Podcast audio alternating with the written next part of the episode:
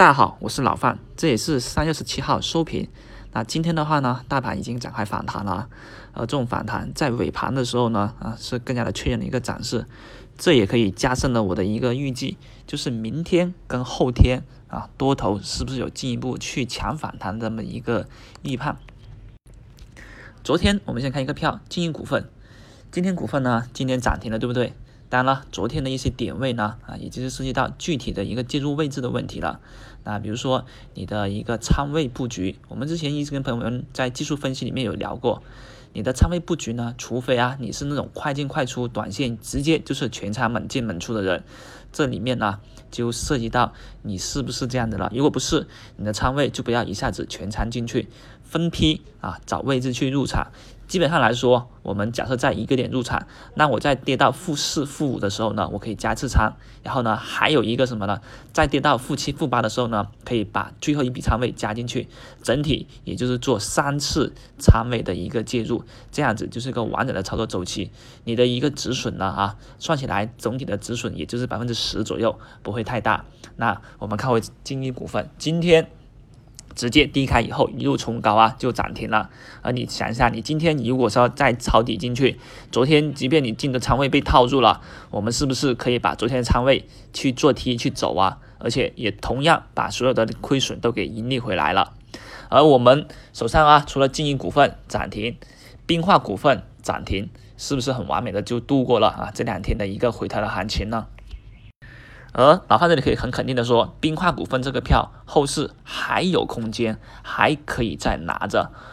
就看你是选择啊是短线获利离场，还是说要忍得住这个洗盘，忍得住这个震荡，会不会把你给洗下车了？实际上啊，最近的行情都是一种比较剧烈震荡的行情，很多老司机都在这个加速的洗盘、加速震荡中被震下来了，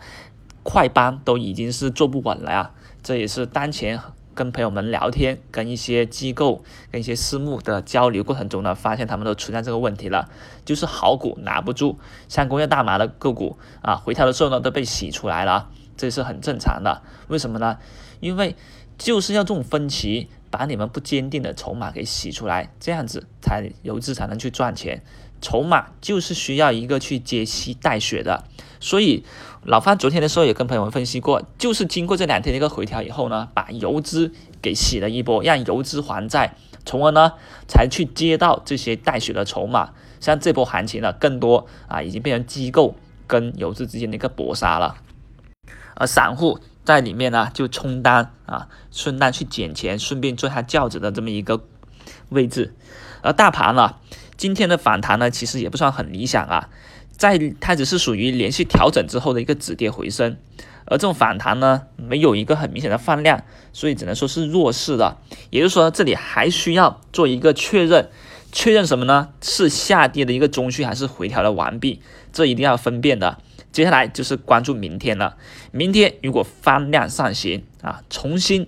加速冲高，就意味着短期调整的一个结束。如果不然的话呢，还得担心有一种继续回调的需求，这是对当前的一个短期不好判断的一个地方。但是至少我可以肯定的是，明天反弹以后啊，在周五可是一个最关键的时候，周五可是要对月线的一个收复啊。那至少周五我是肯定三千点上方是没问题的。那向上的空间呢，就得看打多打开多大的空间，能够提拔到什么高度了。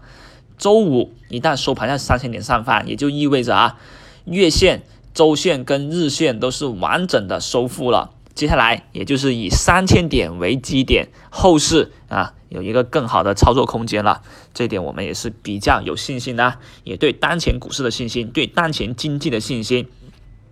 实际上呢，最近老范呢在盘中的时候呢，也会跟朋友们啊偶尔去分享一下操作的一些个股了。那不管是呃中科曙光也好。还是说冰化股份也好，又或者啊经营股份，但是呢，我是跟朋友们提醒了，关注这些个股里面还涉及到一个就是具体点位的介入，